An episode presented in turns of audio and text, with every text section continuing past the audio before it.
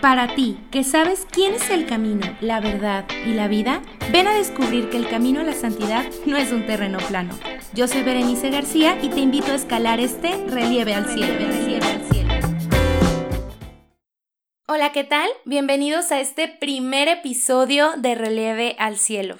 Yo soy Berenice García, tengo 26 años, soy psicóloga, pero también siempre he dicho que soy comunicóloga frustrada.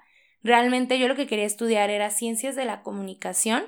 Sin embargo, pues bueno, una serie de decisiones, una serie de circunstancias me fueron llevando a lo que soy el día de hoy. Sin embargo, he aprendido a amar mi carrera.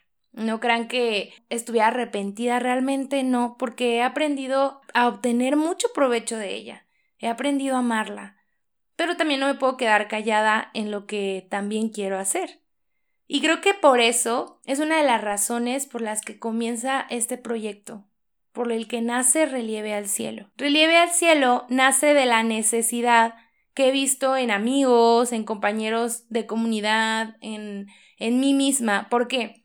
Pues bueno, yo soy católica, tuve mi encuentro con Cristo en noviembre del 2009, hace ya casi 11 años. Y en estos 11 años de caminar, pues no creas que ha sido un tiempo pues totalmente tranquilo, sin caídas, eh, sin miedo, sin tropiezos, sin obstáculos. No, realmente ha habido muchos obstáculos en esta vida. A veces te pintan la relación con Dios como, ay, es que desde que conoces a Dios todo es fácil, todo es tranquilidad, no pasa nada. No, realmente si hay obstáculos, si hay tempestad, si hay circunstancias que lastiman, que duelen, pero está Dios para consolarnos. Y puedo encontrar en Dios ese amor, esa tranquilidad de, hija, yo hago todo para tu bien. Y hago todo para el bien de los que me aman. Entonces, si yo tenía ya este caminar, aún así, yo caía en el mismo pecado o en los mismos pecados constantemente. Y era así como, ¿pero por qué? O sea, yo entiendo que nuestra naturaleza, la concupiscencia nos lleva. Sin embargo, era como, a ver, estoy fortaleciendo mi vida espiritual con todas las herramientas, mi oración personal, la misa diaria, los sacramentos, el rosario, la lectura de la palabra, estoy en una comunidad. Entonces, ¿por qué? ¿Por qué si espiritualmente estoy haciendo todo bien? ¿Qué es lo que me está pasando, no? Pero no quiero hablarte solamente desde mi experiencia, sino también desde mi profesión. Claro que en varios momentos te voy a compartir o te voy a abrir un poco de mi corazón, por mi experiencia, por lo que he llevado, pero no solo yo, sino que también tendremos aquí invitados que nos hablen desde su experiencia, desde lo que han vivido y sobre desde su área de experticia. Psicólogos, médicos, incluso consagrados, digo, ya iremos viendo todo lo que tenemos en este abanico de personas que vamos a conocer también. Pero entonces te abriré mi corazón, pero te hablaré también desde mi, mi profesión. Eso es lo que iremos conociendo en relieve al cielo. Diferentes herramientas que te ayuden en este camino de santidad. Y bueno, para este primer episodio que se titula ¿Sabes de qué estás hecho? ¿Y realmente lo sabemos? A lo mejor tenemos una idea, pero hoy lo que busco es que aterricemos un poco y profundicemos en lo que es de lo que estamos constituidos. Y quiero partir desde el modelo biopsicosocial de George Angel, que fue postulado en 1977. No es una clase de historia, no es una clase de psicología, pero quiero que quede claro que no es algo que yo me inventé o una opinión propia nada más, sino que tenemos un sustento de las cosas. Y bueno, ¿de qué se trata el modelo biopsicosocial? Habla de que los seres humanos, las personas, estamos constituidos de estos tres factores fundamentales, que los tres influyen en el desarrollo y bienestar de cada persona. Previo a esto, eh, se tomaba en cuenta solamente un modelo que era el biológico. Para las enfermedades mentales, para todo lo que nos pasaba, solamente se tomaban en cuenta los factores biológicos. Sin embargo, pues aquí nos damos cuenta que no solo somos cuerpo, Pero bueno, vamos a hablar un poquito, profundizar en cada una de estas áreas. Primero la biológica. ¿De qué se trata que tenemos una dimensión biológica? Nos habla de nuestra anatomía, la genética, la movilidad, la fisiología, nuestro organismo, nuestro sistema nervioso, nuestro sistema digestivo, todo lo que constituye a la persona a nivel física, nuestro cuerpo, nuestra sensación física que tenemos y que nos acompaña día con día. Pero también tenemos nuestra dimensión psicológica, que entramos como a lo más personal, nuestros pensamientos, nuestras emociones, sentimientos, comportamientos, procesos cognitivos, cómo afrontamos las situaciones, incluso trastornos mentales, psicopatologías, la personalidad, temperamento, conducta, etc. Y he notado mucho que esta parte de la psicología muchas veces se habla con mucha ligereza. Ah, pues para controlar tus emociones, para que, ay, es que eres muy aprensiva, es que, ay, anda de pre, como que usamos esas, esos conceptos sin tener realmente idea de lo que significan y los usamos con un vocabulario muy normal. Ay, es que tengo mucha ansiedad. O, ay, es que sí, eh, me tomo todo muy a pecho, entonces soy tal, tal, tal. Pero bueno, es una dimensión que constituye a la persona también y es también igual de importante. Pero también está esta área social, que entra nuestro trabajo, la situación económica, nuestra familia, nuestros amigos, nuestra comunidad, cómo nos llevamos con ellos, cómo nos relacionamos. Somos seres sociales. Si tú o conoces a alguien que suele decir, no, es que yo soy más solitario, yo soy más de mi casa, no está mal, también existen personas más introvertidas que otras, personas que tienen menos amigos que otras, y no está mal. Sin embargo, si consideramos a una persona totalmente solitaria, entonces sí, esta dimensión del ser humano, esta dimensión social, está un poco deteriorada. Esta es la dimensión social, también cómo nos, nos relacionamos con los otros. Y tenemos estas tres dimensiones fundamentales. A veces me gusta explicar lo que es como, como un triangulito en la que si una dimensión está fallando, va a tener alguna consecuencia con otra dimensión. Te lo voy a poner así. Si un día tú no duermes bien, dormiste tres horas porque tenías mucho trabajo, tuviste un pleito con tu novio o con tu novia un día antes, y al otro día estuviste de mal humor. Todo el día le contestabas mal a todos. Pues aquí están las tres dimensiones totalmente explicadas. Socialmente tuve un pleito o una crisis en mi trabajo, eh, algo que no me dejó dormir. Biológicamente no descansé el tiempo que tenía que descansar. Duermo tres, cuatro horas. Y al otro día, psicológicamente mi humor está horrible. Mm, estoy de mal humor con todo el mundo, le contesto mal, etc. Entonces vemos como una área va afectando a la otra. ¿Qué pasa si descuido una de estas áreas? Pues voy a descuidar totalmente las otras tres. Sin embargo, pues bueno, tenemos este modelo biológico, psicológico y social. Pero nos falta algo, ¿no? Que creo que es muy importante para ti y para mí. Vamos a escuchar lo que nos dice la palabra de Dios en Primera de Tesalonicenses 5:23. Y dice, que Él, el Dios de la paz, os santifique plenamente, y que todo vuestro ser, el espíritu, el alma y el cuerpo se conserve sin mancha hasta la venida de nuestro Señor Jesucristo. Entonces, desde la palabra de Dios ya nos está hablando que somos un ser integral, compuesto de estas dimensiones, y nos habla de esta área espiritual, del espíritu. Digo, gracias a George Angel por darnos su modelo biopsicosocial, pero le hizo falta esto, que nos, que nos viene a traer la palabra de Dios el espíritu, que realmente en este modelo toman el área espiritual como si fuera parte de la psicológica, pero nosotros sabemos que no. El, el área espiritual también es un área con la cual podemos trabajar. Y vamos a hablar un poquito de esta dimensión espiritual. Y esta es la que, que le permite al hombre trascender su naturaleza. Y por esta dimensión somos capaces de abrirnos a Dios. Como personas, poseemos una realidad espiritual que permanece en nuestro interior.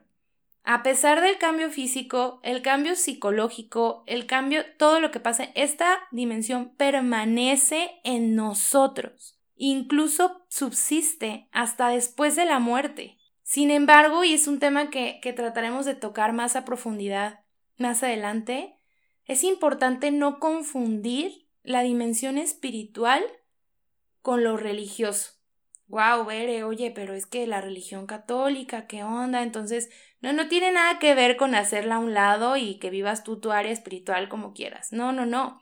Al final nuestra religión nos tiene que llevar a vivir nuestra espiritualidad plenamente, pero no son equivalentes.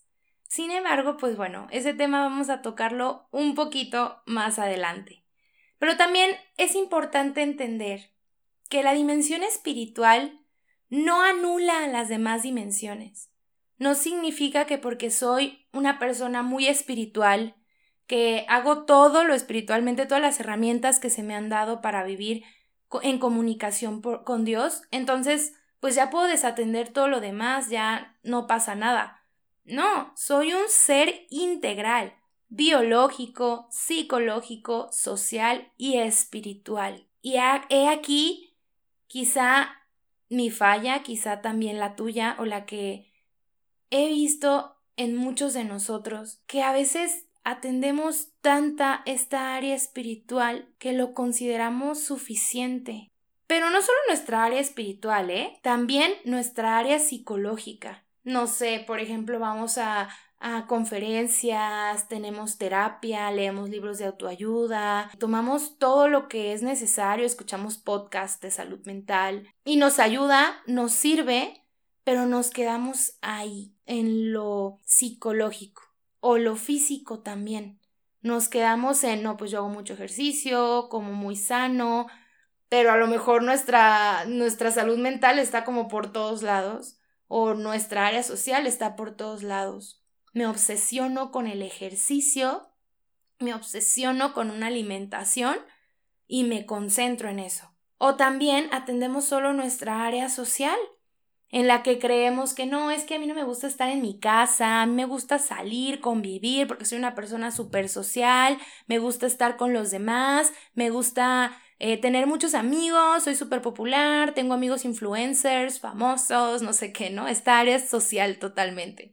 Pero si hacemos esto en cualquiera de estas cuatro dimensiones, llegamos a un reduccionismo, al tratar de entendernos a nosotros mismos con una sola dimensión. Pero es importante entender que en primer lugar no soy mi cuerpo, no soy solo mi cuerpo, no soy solo cómo luzco, cómo me veo, si soy delgado, delgada, este, si tengo sobrepeso, si no lo tengo, eso no me define como tal. Si tengo eh, algún defecto que no me gusta, no me gusta mi nariz, no me gusta mi mirada, no me gusta el lunar que tengo en la mejilla izquierda. Eso no me define, porque si me voy solamente a mi cuerpo, entonces puedo llegar a una idolatría, a un culto al cuerpo, a que solamente mi cuerpo sea el que defina si estoy bien o si estoy mal. Y a veces si nosotros nos reducimos a nuestro cuerpo, tendemos a juzgar también al otro por su cuerpo, por cómo luce, por cómo se ve. Y eso es reducir a la persona. Pero tampoco soy mis pensamientos. Eh, a veces muchas personas decimos, es que a veces tengo pensamientos sobre otras personas, a veces tengo pensamientos sobre mí muy duros y me los creo, ¿no?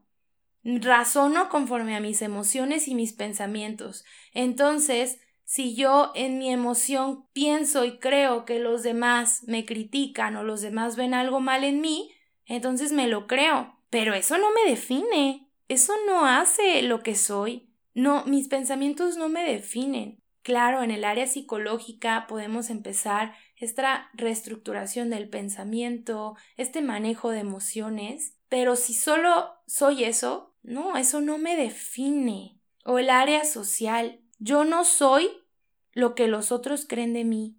Y no soy las personas con las que estoy.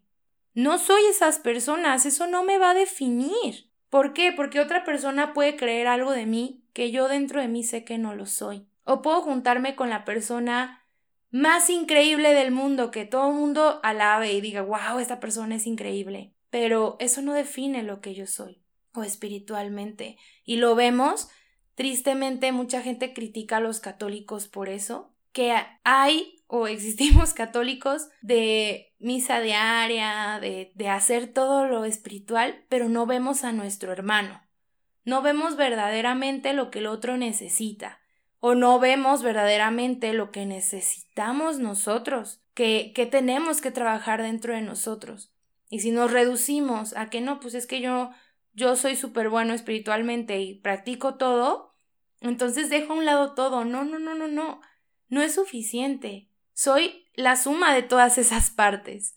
Y por eso te voy a pedir en este momento que hagas una retrospectiva de tu vida. Pregúntate todas esas veces que has caído y que no sabes ni por qué. Digo, porque a mí eso me pasó y probablemente te pasó a ti. Todas esas veces que has caído en el mismo pecado, pero tú sabes que verdaderamente quieres amar más a Dios y te esfuerzas y te confiesas y venga otra vez y vuelves a caer. Vamos pensando, por ejemplo, en la pereza. Vamos por algo que, que, que a lo mejor nos pasa a todos, ¿no? Un día nos levantamos, tenemos muchísimas cosas que hacer, pero tenemos mucha flojera de hacerlo. No tenemos ganas, no nos queremos levantar. Y pues, ¿qué hacemos? Pues tomamos mejor la decisión de no voy a ir hoy a la escuela.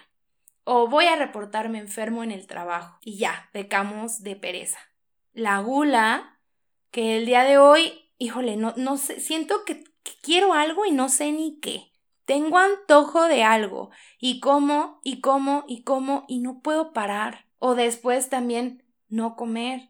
El, ok, este, es que qué tal si me voy a ver mal, mejor ya no voy a comer nada. Total que un día que no coma no me va a pasar nada. O quizá en la crítica, que tiendo a ver siempre en el otro todos sus defectos, todo lo malo, y ya me pongo con mis amigos o con mis amigas a hablar mal de esta persona porque, ah, ya viste, eh, hizo esto, yo creo que tal, tal, tal, y empezamos a enjuiciar, y esos son juicios muy duros o muy que queremos hacer muy determinantes. O nuestra inseguridad, también a veces el Señor nos está llamando a hacer cosas increíbles, cosas grandes, y nosotros como, no, es que a mí todavía me falta mucho, yo, yo eso de predicar, no, no, no, yo, yo, yo mejor aquí en lo escondido, en mi oración con Dios, yo, yo aquí, porque a lo mejor me hace falta eh, estudiar un curso de Biblia, no, es que todavía me falta un diplomado en teología y todavía me falta esto, esto, esto, digo, no digo que no te prepares, ¿no?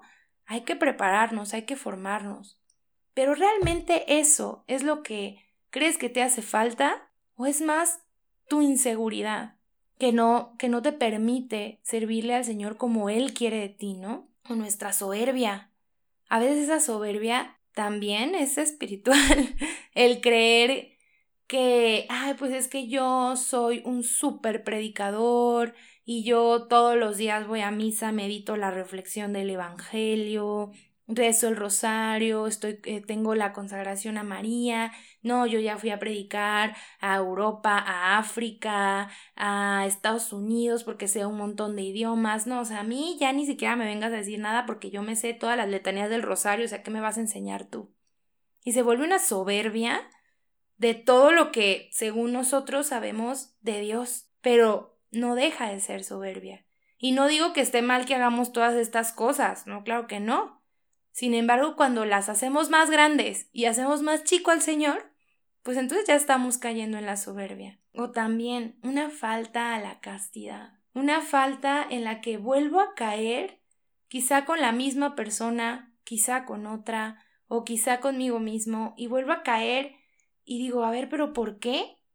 Yo ya sé que esto no está bien, yo a lo mejor ya hasta conozco de teología del cuerpo, a lo mejor yo ya hasta conozco lo que, lo que realmente vale mi cuerpo y vuelvo a caer en la sexualidad no bien orientada. Y vuelvo a caer y vuelvo a confesarme del mismo pecado. Y un gran error que podemos llegar a cometer es tomar toda esta responsabilidad y depositársela al demonio.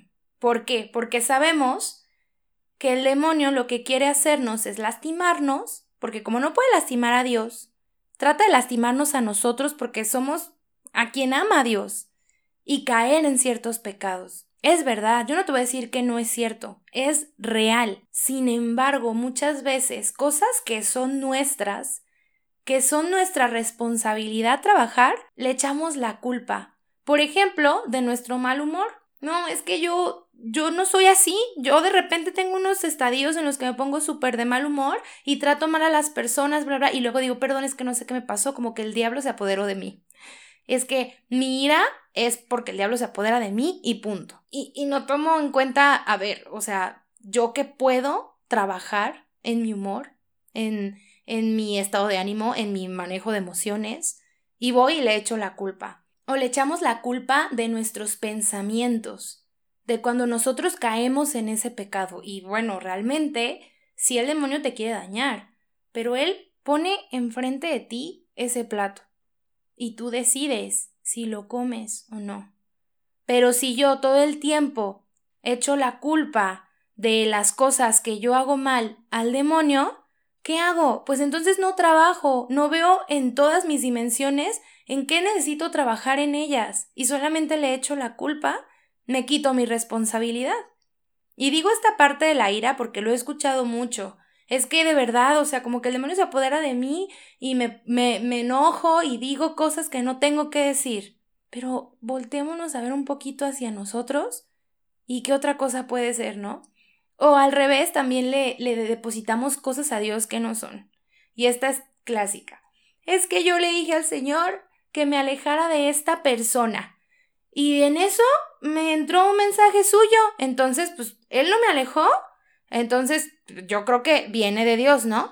Cuando desde una razón podemos darnos cuenta que es una persona que te lastima, que no ve el bien por ti, que te hace daño, que no te quiere, pero ah, es que seguramente Dios me la puso en el camino, entonces pues fue Dios. Y no, realmente también podemos usar nuestro sentido común, nuestra razón y nuestra responsabilidad.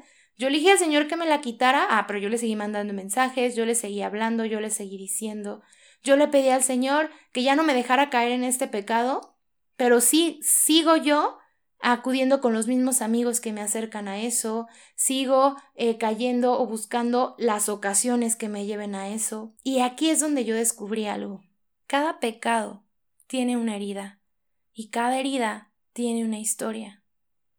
Piensa en ese pecado, piensa cuál es tu herida. Eso es lo que yo descubrí en mí. ¿Cómo caía yo en lo mismo, pero a través de una herida?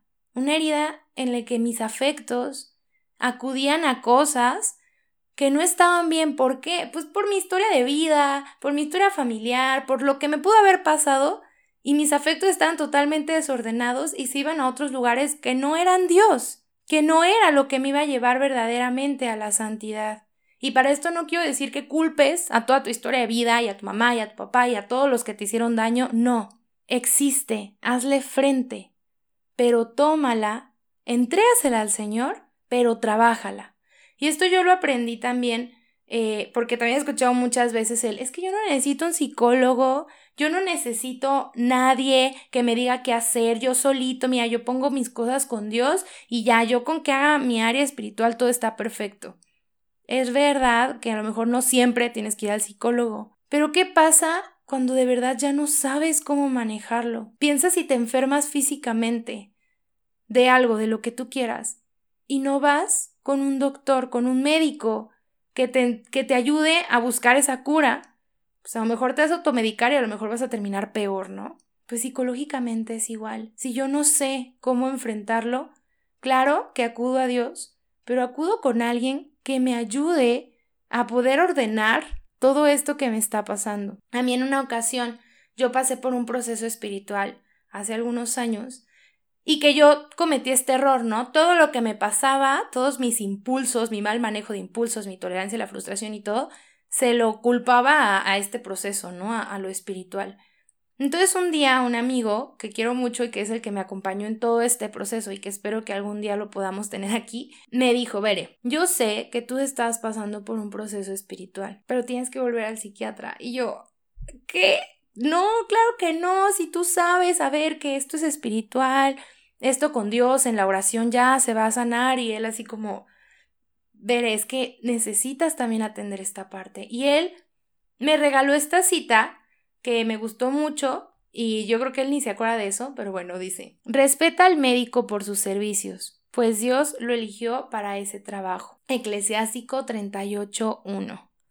Tras. Claro, veré, no significa que dejes de rezar y es lo mismo que te digo a ti, no significa que tengas que dejar de orar porque el Señor te sane física, mental, espiritualmente, no, no, no. Pero trabaja en lo que también te toca y en las herramientas que Dios puso en tu camino ¿Cómo son los médicos. Entonces, necesitas ir. Y yo, no, es que...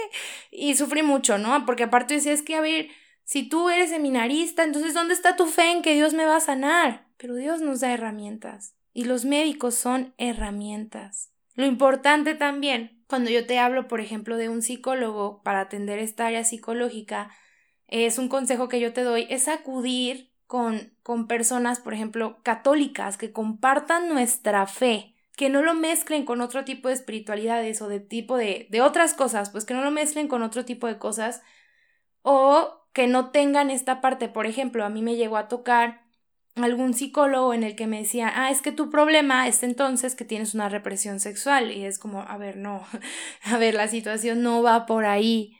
O también que te llegan a decir, ¿no? Es que casi, casi como tú crees en Dios, pues tienes un pensamiento muy mágico entonces casi casi de hasta de esquizofrénico ya te tacharon, ¿no? La verdad es que yo te recomiendo buscar un psicólogo, cuando te hablo de esto, católico, que comprenda este proceso. Yo que soy psicóloga, digo, algunos en la universidad hasta creían de que es que no puedes mezclar tu fe con las cosas de la psicología, no puedes imponerle a tus pacientes tu fe. Como que no sé por qué piensan que que yo llegan al consultorio y les pongo el, crucifijo en la cara, por supuesto que no. Tengo pacientes que no creen en Dios y que no me van a buscar porque creen en Dios. Y está bien, vamos a atender tu parte psicológica y está perfecto. Pero hay pacientes que también me buscan porque saben que soy, soy católica y es como es que, ¿sabes qué? Yo quiero a alguien que también entienda esta relación que yo tengo con Dios. Va, o sea, y yo siempre voy a recomendar que busques un guía espiritual que atienda exactamente esa parte, pero yo lo que puedo hacer es comprender que también está esta parte espiritual y que también es parte de ti y que es necesario ser atendido. Por eso es importante. Y con otros médicos, perdón, o con otros especialistas, pues a lo mejor no vas a encontrar a alguien católico 100%, pero bueno, también eh, buscar esas personas que no vayan con una ética diferente a lo que tu fe profesa. Y luego no significa que tengamos que, ay, es que tu fe no te permite hacer ciertas cosas. No, pero a lo mejor en cuestiones éticas, en cuestiones de espiritualidad hay cosas que no hay que mezclar. Entonces, ese consejo es el que te quiero dar el día de hoy. Ok, entonces, si tengo estas cuatro dimensiones y tengo que trabajar todas, entonces, ¿qué me estás diciendo, Bere? Ok, en mi parte espiritual, aquí está Dios, pero cuando hablamos de mi parte psicológica, Dios, espérame, tú ahí siéntate tantito porque tengo que atender mi parte psicológica o mi parte física. No, realmente no se trata de eso. Se trata de que Dios sea el centro de cada una de estas dimensiones. Un, un, padre una vez dijo, una vez me dijo, es que a veces la gracia de Dios también está en tu proceso psicológico. La gracia de Dios está en tu proceso de enfermedad en, en la medicina que estás tomando para poder mejorar. El Señor te está acompañando con su gracia y, e interviene, pero hay que invitarlo. Ok, Señor, me di cuenta que sí tengo estas heridas que no sé cómo sanarlas yo solo. Voy a ir al psicólogo o voy a ir con quien pueda atenderme. Acompáñame. Y tú guía, tú mueve este proceso. Señor, me di cuenta que estoy enfermo, quiero que me sanes, anhelo que me sanes, anhelo ese milagro, voy a pedir ese milagro, pero acompáñame a mis consultas médicas.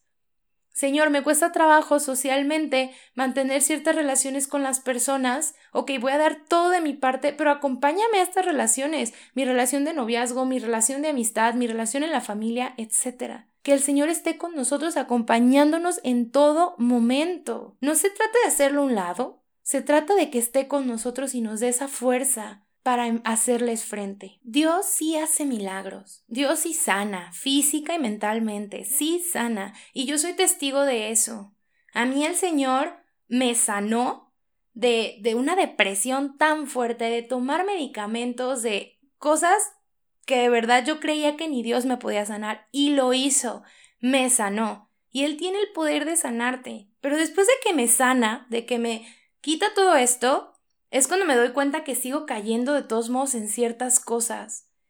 Y es como, a ver, ¿qué onda? O sea, ¿el Señor no me sanó bien o qué? No, claro que me sanó y sacó de mí todo eso que me estorbaba. Pero todavía quedan cosas que nos toca trabajar desde nuestra inteligencia y nuestra voluntad y de la mano de Dios. Tú sigue pidiendo ese milagro, tú sigue pidiendo que Él llegue, pero también trabaja. Es hacer lo que nos toca. Entonces, pues todo esto que ya te estoy platicando de estas dimensiones, de lo que nos toca hacer, de lo que nos toca trabajar, entonces, ¿por qué relieve al cielo? ¿A qué viene todo esto? Nosotros sabemos que la fe mueve montañas.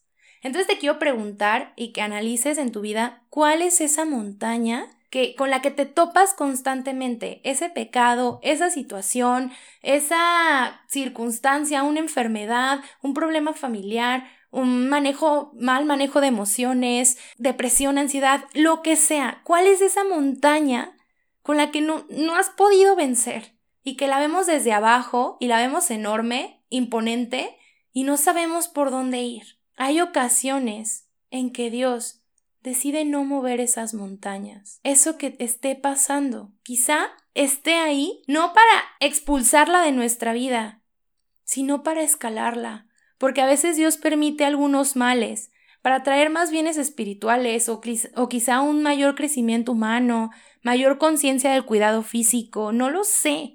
Lo que el Señor quiera que tú aprendas en esa montaña y quizá a veces nos toca escalarlas aceptar que están ahí, no negarlas, no evadirlas, y que esas, esas montañas nos lleven hacia la santidad. Las montañas tienen una peculiaridad, siempre apuntan hacia arriba, siempre apuntan hacia el cielo, y es a donde nosotros queremos llegar.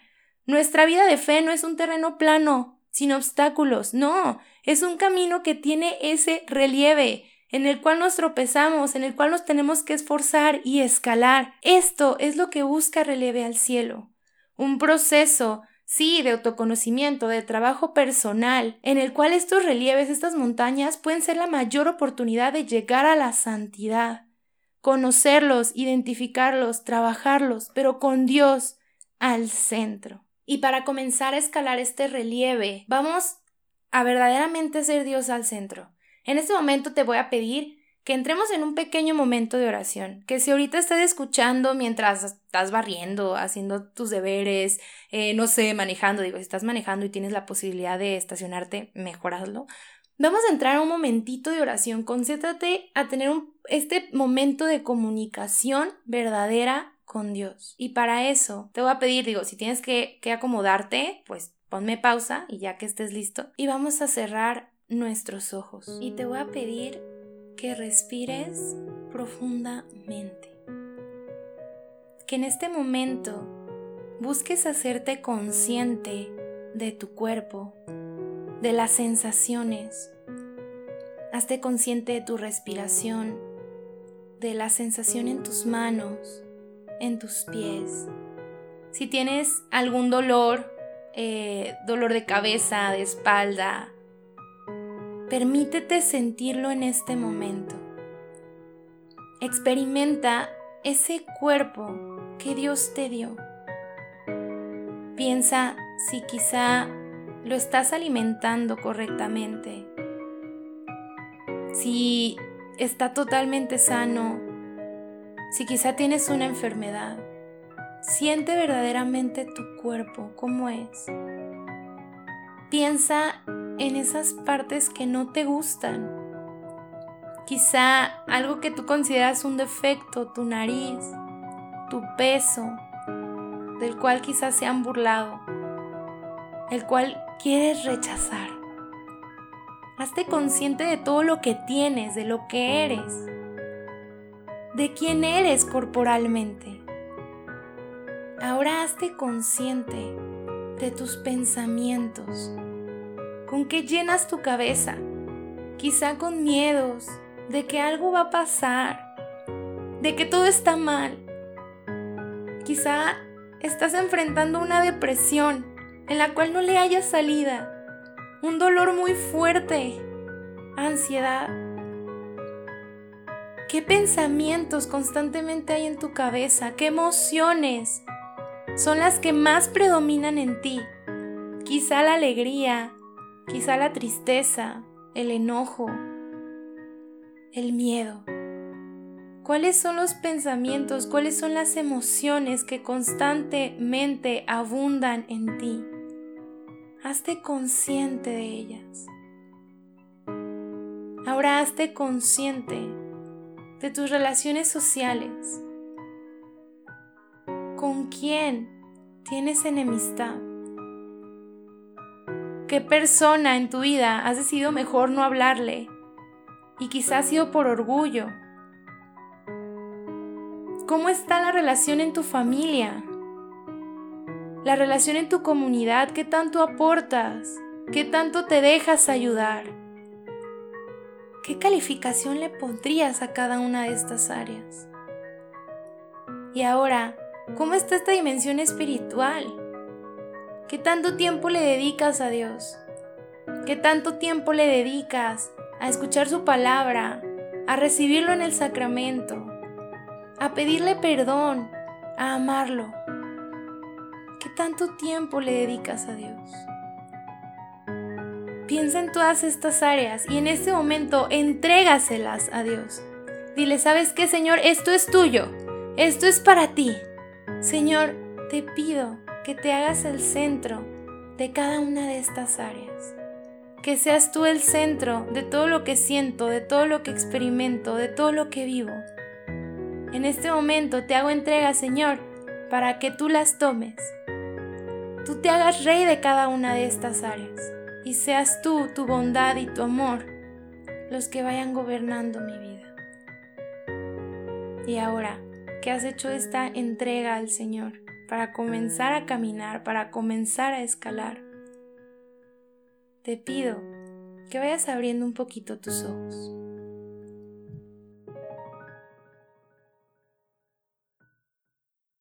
Esto es relieve al cielo. Esto es lo que buscamos y esto es lo que queremos. Y digo queremos porque ha sido el Señor el que me ha guiado hasta el día de hoy aquí. Esto es lo que buscamos, darte herramientas para que esos obstáculos que a veces creemos que están allá afuera y en realidad están más dentro de nosotros, esos obstáculos, esas barreras, esas montañas para llegar a la santidad, podamos verdaderamente hacerle frente y no evadirlas. Herramientas en nuestra área biológica, psicológica, social y espiritual. Pero todo esto siempre de la mano de Dios. Si a ti te gusta esta línea de relieve al cielo, ayúdanos a compartirla con más personas. A veces el no saber que todas estas cosas existen nos hacen seguir tropezándonos con las mismas piedras. Así que ayúdame a compartirlo. Síguenos en Instagram como Relieve al Cielo, a mí como Bere García 320. Y también tengo una página donde suelo subir información de salud mental para trabajar un poquito más esta área, que es sig.beregarcía. Espera un nuevo episodio cada martes. Acompáñanos y atrévete a escalar este relieve al cielo.